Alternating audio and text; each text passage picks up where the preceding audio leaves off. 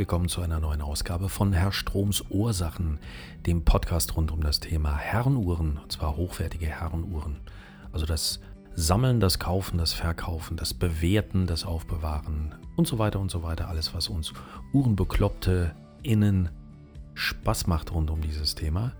Mein Name ist Bernhard Strom und ähm, heute geht es um ein sehr, sehr spannendes Thema nach dem kurzen Intro.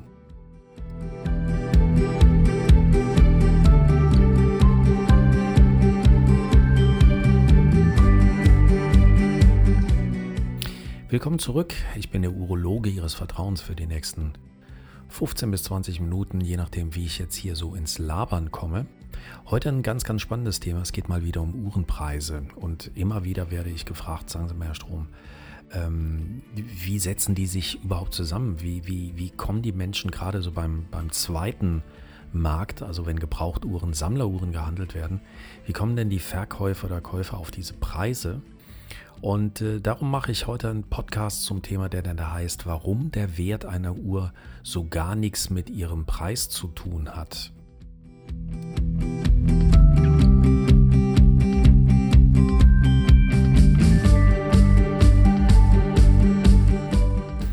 Immer wenn ich mit anderen Uhrenbegeisterten irgendwo zusammen bin, sei es jetzt in meinen Seminaren oder auf Sammlertreffen oder auf einer Messe oder wie auch immer, wenn man ins Gespräch kommt, unterhält man sich meistens toll über Uhren und äh, Anekdoten, wer welche Uhr wo jetzt irgendwo ergattert hat. Und so ganz zum Schluss kommt dann so eine Frage, wenn man sich schon ein bisschen kennengelernt hat und äh, die Uhrensammler so ein bisschen Vertrauen auch zu mir gefasst haben, der ich ja auch ein, ein Händler bin, dann kommt dann so eine Frage wie, sagen Sie mal, Herr Strom, Sie kennen sich doch damit aus, äh, mal eine Frage aus Ihrer Sicht würde mich mal interessieren. Ist eine Rolex wirklich den Preis wert, den den, den die Leute dafür aufrufen, der dafür jetzt äh, proklamiert wird? Sehr, sehr spannende Frage. Und äh, dann sage ich meistens, hören Sie zu, in diesem Satz waren jetzt zwei Dinge, die eigentlich sehr gegensätzlich sind und die eigentlich gar nichts miteinander zu tun haben. Wenn ich dann in die fragenden Gesichter schaue, gebe ich auch schon gleich die Antwort. Also es sind die beiden Begrifflichkeiten Preis und Wert. Also jetzt nicht im Sinne von preiswert oder ist das preiswert oder ist das seinen Preis oder ihren Preis wert, sondern diese beiden Begrifflichkeiten Preis und Wert, die unheimlich oft ja synonym benutzt werden, aber manchmal wirklich Gegenteiliges bedeuten. Und deswegen möchte ich in dieser Ausgabe des Podcasts mal so ein bisschen genauer drauf eingehen, was denn eigentlich mit Preis und was auf der anderen Seite mit einem Wert gemeint ist, damit man sich das vielleicht so ein ganz klein bisschen im Hinterkopf behält, wenn es nächstes Mal eine Diskussion gibt oder mit einem Händler oder einer Privatperson mal wieder ein Geschacher ähm, um die Preise, wenn ich was kaufe oder verkaufe, dass man da so ein ganz klein bisschen mal nochmal drüber nachdenkt und vielleicht ein ganz klein bisschen genauer wird. Ich mag es ja immer, wenn wir bestimmte Begrifflichkeiten definieren. Also fangen wir mal an mit dem Preis. Was ist jetzt mit einem Preis gemeint? Und zwar ähm, im ersten Moment ist, ist der Preis eigentlich etwas sehr Emotionsloses. Preis ist eine Zahl. Darauf können wir uns, glaube ich, einigen. Der Preis ist eine Zahl auf einem Preisschild. Bei einem Angebot, ähm, jetzt mal vor Ihrem geistigen Auge, nehmen Sie sich einfach mal eine schöne Uhr. Wir nehmen jetzt mal, damit jeder auch dasselbe Bild vor Augen hat, eine ähm, Rolex Submariner. Wobei jetzt schon die ersten nochmal sagen werden, bah, Herr Strom, das heißt auch nicht Rolex, das heißt Rolex. Und äh, es heißt auch nicht Submariner, es heißt Submariner. Also nehmen Sie jetzt wegen mir eine Rolex Submariner vor ihr geistiges Auge oder eine Rolex Submariner oder eine Rolais Submarine, das ist mir eigentlich vollkommen wurscht egal. Sie haben jetzt eine Uhr links und Sie haben auf der rechten Seite eine Zahl, die lautet 10.000. Wenn Sie dieses Bild haben, äh, dann kommt Ihnen natürlich direkt auch eine Deutung in den Sinn, die da heißt, ah, okay, es gibt also diese Uhr, diese Rolex, die gibt es für 10.000 Euro. Das aber jetzt nur ja ein Teil der Wahrheit. Denn was ist das jetzt? Ist das jetzt ein Preisschild? Ist das ein Angebot? Ähm, ruft da jemand einen Preis auf, den er gerne für diese Uhr hätte oder ist es eine Anfrage, Suche, Rolex für 10.000 Euro? Ähm, womit haben wir es jetzt genauer zu tun? Und da haben wir schon den, den allerersten Knackpunkt, denn es ist jetzt im ersten Moment eigentlich gar kein Einkaufspreis oder Verkaufspreis, die erste Unterscheidung von Preis, zu der ich gleich nochmal komme, sondern es ist nichts anderes als ein Angebotspreis. Das heißt, hier bietet jemand eine Ware an oder hätte gerne eine Ware und macht ein Angebot über 10.000 Euro. Warum beharre ich da so drauf? Weil ich sehr, sehr oft in Gesprächen höre, ja, Herr Strom, ich habe gesehen, die Rolex wird ja für 10.000 Euro verkauft. Nein, sie wird für 10.000 Euro angeboten, sage ich dann immer. Sie wissen überhaupt nicht, für welchen Preis letztendlich diese Uhr verkauft wurde. Es ist ja nur ein Angebot dass man gerne 10.000 dafür hätte oder dass man bereit ist, 10.000 dafür zu bezahlen, was letztendlich der Einkaufspreis oder der Verkaufspreis ist, das sei nun mal dahingestellt und das bitte ich auch ein, ja, wirklich zu berücksichtigen, wenn man Zahlen sieht. Aber ich habe gelesen das oder ich habe einen Preis gesehen, der vollkommen hinfällig, also dieser Preis ist vollkommen für eine Diskussion, ja, nicht ausschlaggebend, vor allen Dingen nicht für eine Preisdiskussion. Den ersten Preis, den ich unterscheiden möchte, ist äh, ein Händlerpreis und ein Privatpreis. Wir reden jetzt vom zweiten Markt. Wir reden von Sammleruhren. Wir reden nicht von Preisen, die auf kleinen Schildchen stehen in der Auslage eines Juweliers oder eines Konzessionärs. Wir reden also nicht von dem Neuuhrpreis, wie er angeboten wird, auch wenn er in den meisten Fällen nichts damit zu tun hat, was nachher im Laden bezahlt wird, gerade bei Rolex. Da wird oft ein bisschen mehr bezahlt oder die Preise, die im Schaufenster an einer Uhr so unten so klein dran getackert sind. Und nebendran steht dann das Schildchen unverkäufliche Ausstellungsstücke, weil der Händler keine Ware vorrätig hat und deswegen ja nur so ein paar Schaustücke im Schaufenster hat, deswegen heißt es auch so, die er allerdings nicht verkaufen kann. Wir reden jetzt davon von dem Händlerpreis und einem Privatpreis, wenn Sie, ich sage jetzt mal im Netz, was das häufigste ist, miteinander handeln. Was ist der Unterschied zwischen einem Händlerpreis und einem Privatpreis? Gucken Sie sich nochmal an, unsere Uhr, Sie haben eine Uhr, Sie haben 10.000. Ist dieses ein Händlerpreis, also das ist das Erste, was Sie hinterfragen müssen, wer denn hier etwas anbietet, wenn er es verkauft? Ist dies ein Händlerpreis, dann sind wesentlich mehr Dinge darin umfasst, als wenn es jetzt eine Privatperson anbietet. Das kennen wir alle vom Verkauf zum Beispiel von Gebrauchtfahrzeugen. Der ist ein bisschen gebräuchlicher äh, heißt im Händlerpreis, wenn Sie online diese Uhr jetzt kaufen würden, zum Beispiel bei mir, dann ist drin eine Gewährleistung von mindestens einem Jahr und Sie haben, wenn Sie es online kaufen, ein Rückgaberecht von zwei Wochen, auch ohne Angabe von Gründen. Bei einer Privatperson, die verkauft, dann steht dann in den allermeisten Fällen drunter gekauft wie gesehen. Ich bin Privatperson, keine Rücknahme und keine Garantie. Ähm, was ja auch absolut okay ist, außer dass man die Garantie geben muss, dass der Angebotstext stimmt. Und wenn ich schreibe, die Uhr funktioniert, dann muss sie auch funktionieren. Wenn nicht, kann ich sie natürlich zurückgeben, aber das hat damit nichts zu tun. Heißt also, der Händler hat in diesen Preis reingepackt noch eine ganz andere Serviceleistung. Deswegen ist ein Händlerpreis nicht nur in der Regel, sondern eigentlich immer höher als der Preis wenn Sie privat irgendetwas einkaufen. Sie kennen es vom Auto her, einen Gebrauchtwagen, den Sie vom Nachbar abkaufen für 8. Der steht dann da, hat noch zwei Tage TÜV, ja, ganz gut. Und sonst Gewährleistung, keine Ahnung, ist bisher immer gelaufen, super. Wenn Sie zum Händler gehen, dann wissen Sie, da sind neue Reifen drauf, da ist TÜV drauf, das Ding ist durchgesehen, da sind die Verschleißteile ausgetauscht und so weiter und so weiter. Ähnlich ist es natürlich bei Uhren. Daher der erste Unterschied, den Sie hinterfragen müssen, ist dieser Preis, den man mir dort anbietet, ein Händlerpreis oder ist es vielleicht ein Privatpreis? Der zweite Punkt, den Sie nachfragen müssen, ist natürlich Einkaufspreis und Verkaufspreis. Bleiben wir bei diesen 10.000 Euro.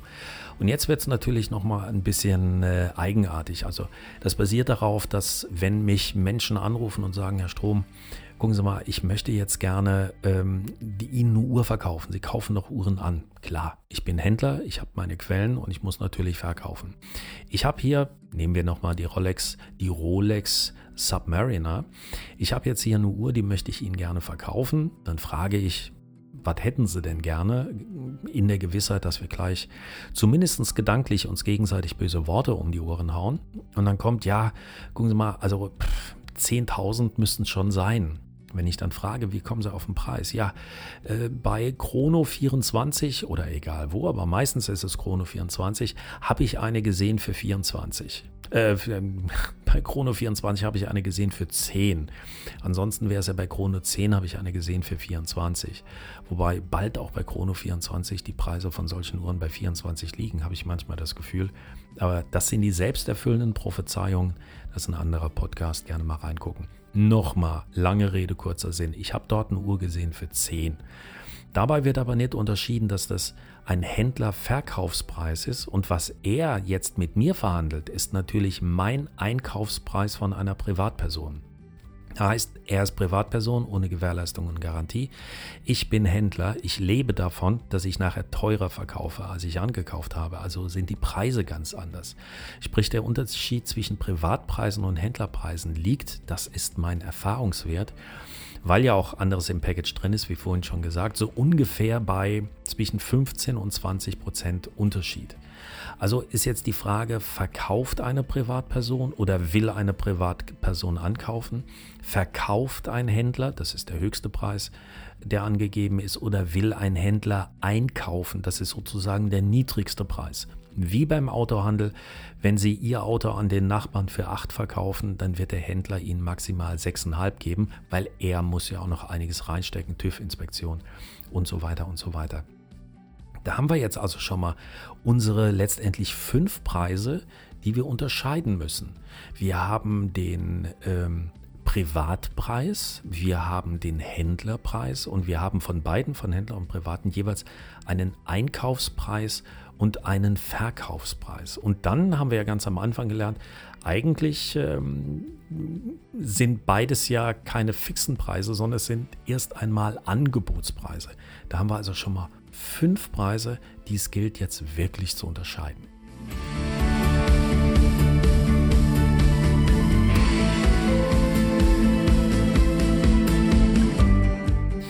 Merken also hinter dieser Zahl 10.000, die Sie jetzt immer noch im Kopf haben, mit dieser wunderschönen Uhr im Zusammenhang, im Zusammenhang, im Zusammenhang haben wir schon mal fünf verschiedene Preise. Und dann reden wir jetzt ähm, noch überhaupt nicht von solchen Dingen wie unverbindliche Preisempfehlung oder Listenpreise oder das, was einem immer um die Ohren geschmissen wird. Das dann heißt, ja, aber der Listenpreis der Uhr liegt doch bei. Oder die unverbindliche Preisempfehlung liegt doch bei. Also können wir jetzt über einen Händler-Einkaufspreis als privaten Verkaufspreis über einen Listenpreis, welches dann letztendlich in einem Angebot gipfelt. Also Sie merken, es wird durchaus kompliziert. Auf diese Punkte möchte ich auch gar nicht eingehen, sondern einfach noch auf einen weiteren Punkt, der damit zu tun hat, dass äh, Preise meistens Geld wert sind, heißt die Thematik Netto und Brutto. Natürlich, wenn Sie bei einem Händler einkaufen, werden Sie immer einen Bruttopreis bezahlen, heißt inklusive Mehrwertsteuer. Wenn Sie bei einer Privatperson einkaufen, kann der gar nicht diese Umsatzsteuer, die Mehrwertsteuer ausweisen, also ist es sowieso immer drin. Was ich damit meine mit Brutto und Netto ist, je nachdem, wo Sie einkaufen. Auch das führt unheimlich oft zur Verwechslung. Gucken Sie mal, Herr Strom heißt es dann am Telefon, gucken Sie mal da ins Netz. Ich habe da einen Preis gesehen, ähm, für diese Uhr äh, für 8000 Euro und Sie hätten gerne 10 dafür. Und dann sage ich immer, wenn Sie ein bisschen weiter genauer hinschauen, ein bisschen weiter gelesen hätten, dann würden Sie urplötzlich im Kleingedruckten merken, dass dieser Händler, von dem Sie diese Uhr einkaufen wollen und der dann Preis von 8 dran stehen hat, dieser Händler sitzt zum Beispiel in der Schweiz und die Schweiz ist nun mal kein EU-Land, also ein Nicht-EU-Land. Und wenn Sie das einführen, dann werden ein paar Gebühren fällig, nämlich 19% Mehrwertsteuer und je nachdem zwischen 2 und 3 Prozent Zoll und Gebühren. Sprich, also auch dort muss der Preis genau unterschieden werden. Ist es jetzt ein Preis innerhalb Deutschlands, ist es ein Preis innerhalb der EU oder ein Preis, ähm, den ein Verkäufer aufruft in einem Nicht-EU-Land. Also daher nochmal genau hingucken, denn letztendlich, wenn es wirklich ganz, ganz dumm läuft, könnte es sein, dass bei dieser 10.000 ähm, für diese Rolex auf einmal aus dieser 10.000 nachher 12.500 Euro werden, bis sie die Uhr in Händen halten. Und das wäre ja für alle ein bisschen ärgerlich. So viel zum Thema Preis. Genau hingucken, genau hinterfragen, privat, Händler, Einkaufspreis, Verkaufspreis, Brutto, Netto etc. etc. Dann haben wir schon mal so den ersten Knackpunkt überwunden und die erste Chance, dass Sie da irgendwo richtig auf den Arsch fallen mit Ihrem Einkauf und vor allen Dingen, dass Sie Äpfel mit Birnen vergleichen.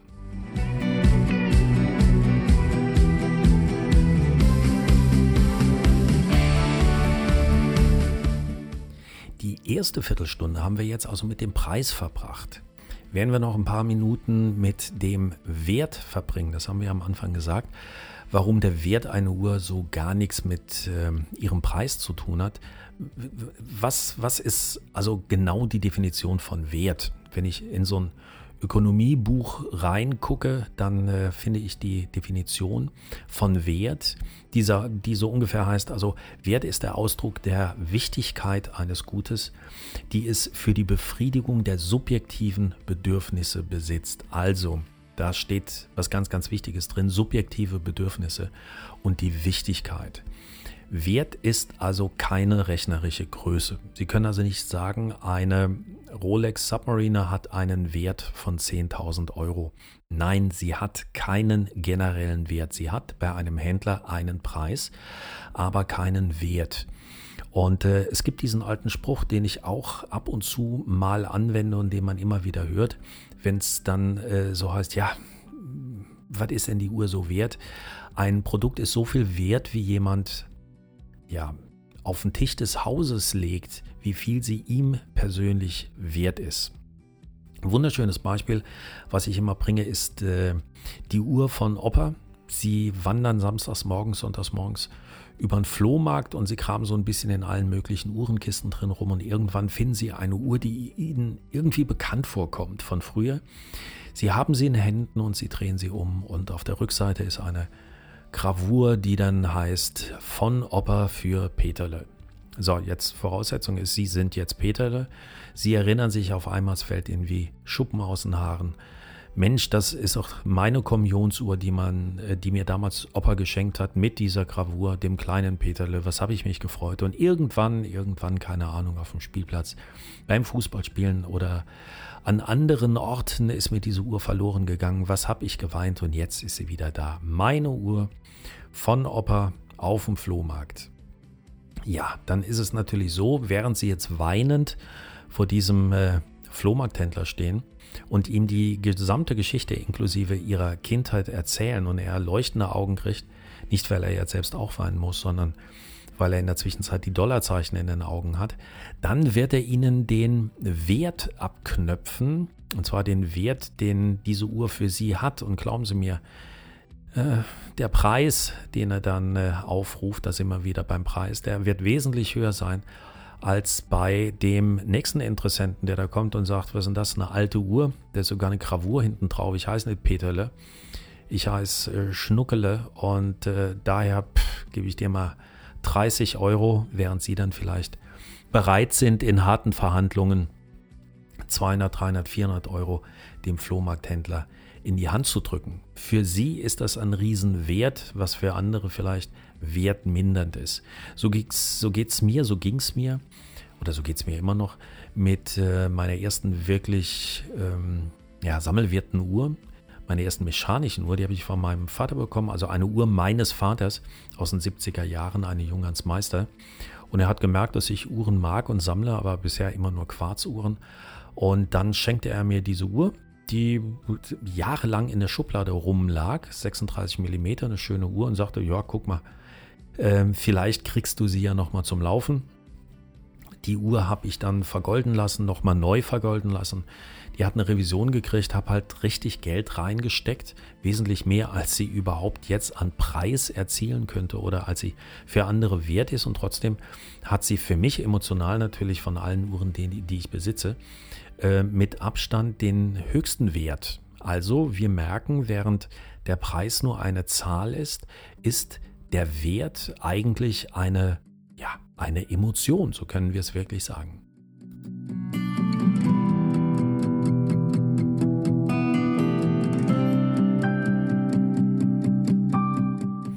Jetzt mache ich es aber wieder wie beim Preis. Ich gehe mal so ein ganz klein bisschen in die in die Definition rein. Eine haben wir ja schon gehört, Ausdruck der Wichtigkeit eines Gutes für die Befriedigung der subjektiven Bedürfnisse. Gehen wir mal rein, welche, welche Arten von Wert kennen wir oder werden unheimlich oft aufgerufen und wie sind sie, sind sie aufzuschlüsseln. Ähm, dass ein Wert emotional ist, habe ich gerade vorhin schon mal gesagt. Dann gibt es zum Beispiel an Werten den, ich sage jetzt mal, den finanziellen Wert. Das heißt, das wäre dann wirklich gleichzusetzen mit dem Preis. Diese Uhr hat einen finanziellen Wert von 10.000 Euro. Das sind auch oft so Versicherungspreise, Versicherungswerte, die genannt werden. Den Wiederbeschaffungswert oder den Einkaufswert oder den Neuwert oder solche Dinge. Also alles, was mit einem Preis in Verbindung gebracht werden kann, wo wirklich eine Zahl hinten dran steht, nenne ich jetzt einfach mal so den finanziellen Wert, den man hat. Der zweite Punkt, den ich unterscheiden möchte, ist der materielle Wert. Und äh, zum Beispiel bei Edelmetallen und bei Uhren heißt, ähm, als Beispiel, Sie haben jetzt 100 Gramm Gold. Vor Ihnen liegen 100 Gramm Gold äh, mit, mit einem bestimmten Feinheitsgrad. Und ähm, dieses äh, Gold hat immer den gleichen Wert, also Materialwert. Das ist zwar tagtäglich anders, aber dort wird nicht unterschieden, ob es da jetzt ein schönes Gold gibt oder ein hässliches Gold, ein altes oder junges Gold oder ein dickes oder dünnes oder sonst was, sondern Gold ist in dem Moment Gold, hat einen Preis für 100 Gramm. Das ändert sich natürlich der, dieser materielle Wert in einen emotionalen Wert, indem Sie aus diesen 100 Gramm Gold eine Uhr basteln. Und indem sie aus diesem Gold eine, eine Sache, emotional aufgeladene Sache machen, wie eine Uhr, dann kommt natürlich nochmal dieser emotionale Wert rein, dass die einen sagen, boah, das ist aber eine hässliche Uhr, das ist aber eine schöne Uhr oder das ist eine preiswerte Uhr. Das heißt, wenn da für 300 Euro Gold drin sind und sie verkaufen diese Uhr ähm, für 250, dann ist es eine sehr preiswerte Uhr. Ähm, meistens ist es umgekehrt, dass ein Goldwert von vielleicht 300 Euro drin ist, aber die Uhr nachher 7, 8, 9, 12.000 Euro kostet. Dann ist es eine vollkommen überteuerte Uhr. Also sobald aus diesem reinen Material eine Sache, eine emotional aufgeladene Sache gemacht wird, ähm, geht der materielle Wert über in einen emotionalen Wert. Also das, das meine ich jetzt damit. Natürlich gibt es dann auch den, den Sachwert oder ich sage jetzt mal die Herstellungskosten als Sachwert. Welchen reinen Herstellungswert hat eine Uhr? Man sagt immer zwischen 25 und 30 Prozent des äh, Verkaufspreises im Laden einer, einer neuen Uhr. Das steckt so ungefähr auch in der Produktion drin, also in den Produktionskosten, in den Herstellungskosten und damit im Herstellungswert. Ähm, das, das kann natürlich ein bisschen höher und ein bisschen niedriger sein, äh, je nachdem, äh, um welche Marke es sich handelt. Und da sind wir auch schon beim, bei dem dritten Wert, finanzieller Wert, materieller Wert, emotionaler Wert. Das ist der, der wirklich nur für mich ähm, absolut persönlich gilt. Heißt, dieser Wert hat vielleicht gar keine Zahl, sondern ist ein gefühlter Wert und, und ich kann es gar nicht von vornherein festmachen. In Auktionen passiert das unheimlich oft. Sage, was ist es mir wert? Gut, ich will jetzt nicht über 1000 Euro, 2000 Euro gehen und nachher doch ein bisschen mehr, weil ich suche ja schon so lange und ich habe und, und, und so weiter und so weiter. Also da ist nichts Rationales drin. Und als vierten und letzten Punkt möchte ich auf etwas eingehen, was immer mehr Bedeutung gewinnt, wir uns aber nie so richtig drüber unterhalten oder ähm, gerade wenn es ums Sammeln geht, um das Emotionale, wir es auch nicht so ganz wahrhaben wollen. Und zwar geht es hier um den gesellschaftlichen Wert. Ist jetzt einfach mal von mir als, als Begrifflichkeit so definiert, der gesellschaftliche Wert. Damit meine ich zum Beispiel, eine Uhr ist auch ein Statussymbol. Und äh, ich kann mir mit einer gewissen Uhr einen Status erkaufen, ähm, oder auch äh, in einer bestimmten Gesellschaft, in einer bestimmten Gruppe Anerkennung kaufen, also einen, meinen Status erhöhen oder auch meinen Status komplett zerstören, indem ich vielleicht die angeblich in Anführungszeichen falsche Uhr trage, die nicht zu dieser Gruppe gehört, weil diese Gruppe, keine Ahnung, normalerweise nur Patek Philippe trägt und ich habe dann vielleicht eine wunderschöne Maurice Lacroix, aber schon bin ich unten durch und in dem gesellschaftlichen äh, Status sinke ich halt. Und das ist in der Zwischenzeit eigentlich ja ein riesengroßes Thema, weil diese gesellschaftliche Wert, diese Statussymbolik ähm, weil die am wenigsten fassbar ist und am wenigsten natürlich auch von außen manipuliert werden kann. Ich zum Beispiel kenne mindestens ähm, einen Edelitaliener, in dem fast alle äh, männlichen Gäste, ich sag mal, die, dieselbe Markenuhr tragen und äh, auch so tragen, dass man es wunderbar erkennt, einfach um dazuzugehören, um zu sagen, guck mal Leute, ihr wisst doch alle, niemand kommt dran, eigentlich ist die Uhr ausverkauft, sie wird auf dem grauen Markt fürs ich habe die Uhr, bin ich nicht ein toller Kerl, das ist alles so ein bisschen Schwanzvergleich übers Handgelenk, hört sich jetzt ein bisschen komisch an, der ist ja sehr zweideutig an, wie ich gerade merke, aber sei dahingestellt, Sie wissen, was ich meine. Hallo, herzlich willkommen bei unserem reinen Männer-Podcast. Ähm, sie, weinen, sie, sie weinen, was ich meine. Sie meinen, sie wissen, was ich meine. Sie weinen, warum ich das meine. Der gesellschaftliche Wert, Statussymbol, Anerkennung, das ist auch nichts Greifbares. Aber man sagt, Mensch, wenn ich dazugehören will, dann brauche ich das. Also die Uhr ist nicht dasjenige, was es mir wert ist, sondern die Uhr als Intro, als Einsteiger, als Türöffner in eine bestimmte soziale Gruppe. Ähm, es ist es mir 100.000 Euro wert, dass ich in dieser Gruppe anerkannt werde, wenn der Schlüssel dafür eine bestimmte Rolex oder Patek oder Audemars Piquet ist, dann gebe ich dafür 100.000 Euro aus, auch wenn sie eigentlich nur einen Ladenpreis hat, einen Listenpreis oder wie auch immer geartet von 30.000, dann tue ich das ähm, und mache das. Also dieser gesellschaftliche Wert tritt bei ja den wichtigen und teuren Marken immer mehr in den Vordergrund und damit wird es immer irrationaler, die Preise werden immer irrationaler und damit auch die Frage, ist eine Rolex wirklich den Preis wert, der für sie aufgerufen wird?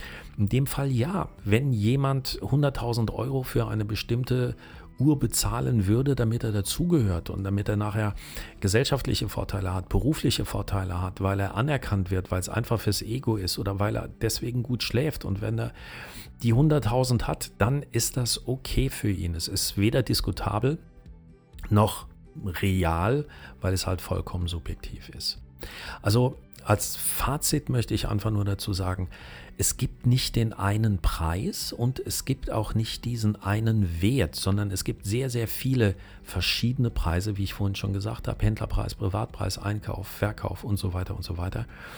Und es gibt auch sehr, sehr viele verschiedene Werte. Wenn Sie mit einer zweiten Person darüber diskutieren, ob als Händler Sie wollen was verkaufen oder ankaufen, dann müssen Sie immer Ihren Preis von vornherein definieren und natürlich auch, was ist es Ihnen diese Uhr wert? Und versuchen Sie dieses sehr persönliche an Preis und an Wert nicht auf die andere Person zu übertragen. Wenn ein Händler Ihnen erzählt, okay, die Uhr kostet jetzt mal 10.000 Euro und die bezahlen mir die Leute auch, dann hat es keinen Wert, wenn sie sagen, ja, mag zwar sein, aber mir ist sie nur 5 wert, also geben Sie mir sie gefälligst für 5.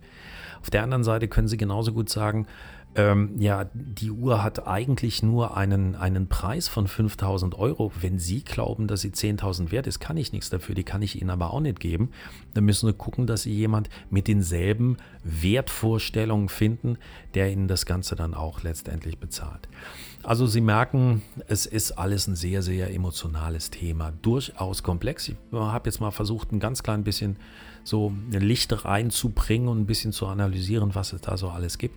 Vielleicht für Sie als kleine Gedankenstütze, wenn Sie nochmal in die Diskussion mit jemand reingehen, was meint er, welche Werte, welche Preise und so weiter und so weiter. Es macht es nicht unbedingt einfacher, aber ich glaube, es lohnt, wenn man sich vorher über seine privaten Preisvorstellungen und seine privaten persönlichen Wertvorstellungen sich darüber klar wird, dann lässt es sich wesentlich besser nachher diskutieren und äh, man muss sich da nicht in die Haare bekommen. Dann haben einfach zwei Menschen, Käufer und Verkäufer, unterschiedliche Werte, äh, Koordinaten und dann ist es nicht schlimm. Dann kommt man halt, kommt man halt letztendlich nicht zusammen. So, jetzt aber genug. Die zweite Viertelstunde habe ich jetzt mit dem Wert verbracht, ziemlich genau. Ähm, eine halbe Stunde ist vorbei. Ich bedanke mich ganz, ganz herzlich wie immer, dass Sie mir bis hierhin auch zugehört haben. Wenn Sie ein bisschen was lesen wollen, auch über dieses Thema oder über ähnliche Themen, dann äh, gucken Sie doch mal rein in meinen Uhrenblog online unter Herrstroms Ursachen www.uhrenseminar.com. Ähm, den Podcast kennen Sie in der Zwischenzeit, den haben Sie gerade gehört. Oder besuchen Sie mich auf YouTube auf meinem Herr Stroms Ursachenkanal. Ähm, oder was ich Ihnen auch empfehlen kann, gehen Sie mal auf äh, meine äh, Seite herrensalon.de. Herrensalon hinten mit G, falls Sie noch nicht drauf waren meine Event-Location, mein Showroom, mein Gentleman's Club. Dort finden auch Uhrenseminare statt.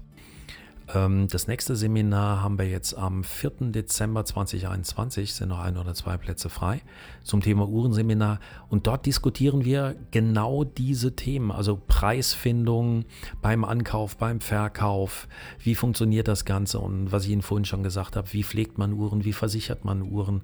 Ähm, und sehr, sehr spannend, ist eine äh, tolle Community-Geschichte, immer mit 5, 6, 7, 8 großen Jungs, die ihrem Hobby frönen und äh, einen ganzen Tag dann äh, zusammensitzt. Sehr spannend. Also mir macht es immer sehr, sehr großen Spaß.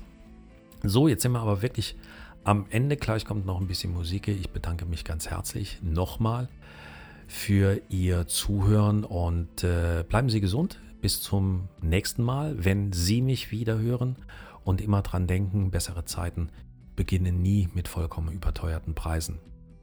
Herzlichen Dank, Ihr Bernhard Strom.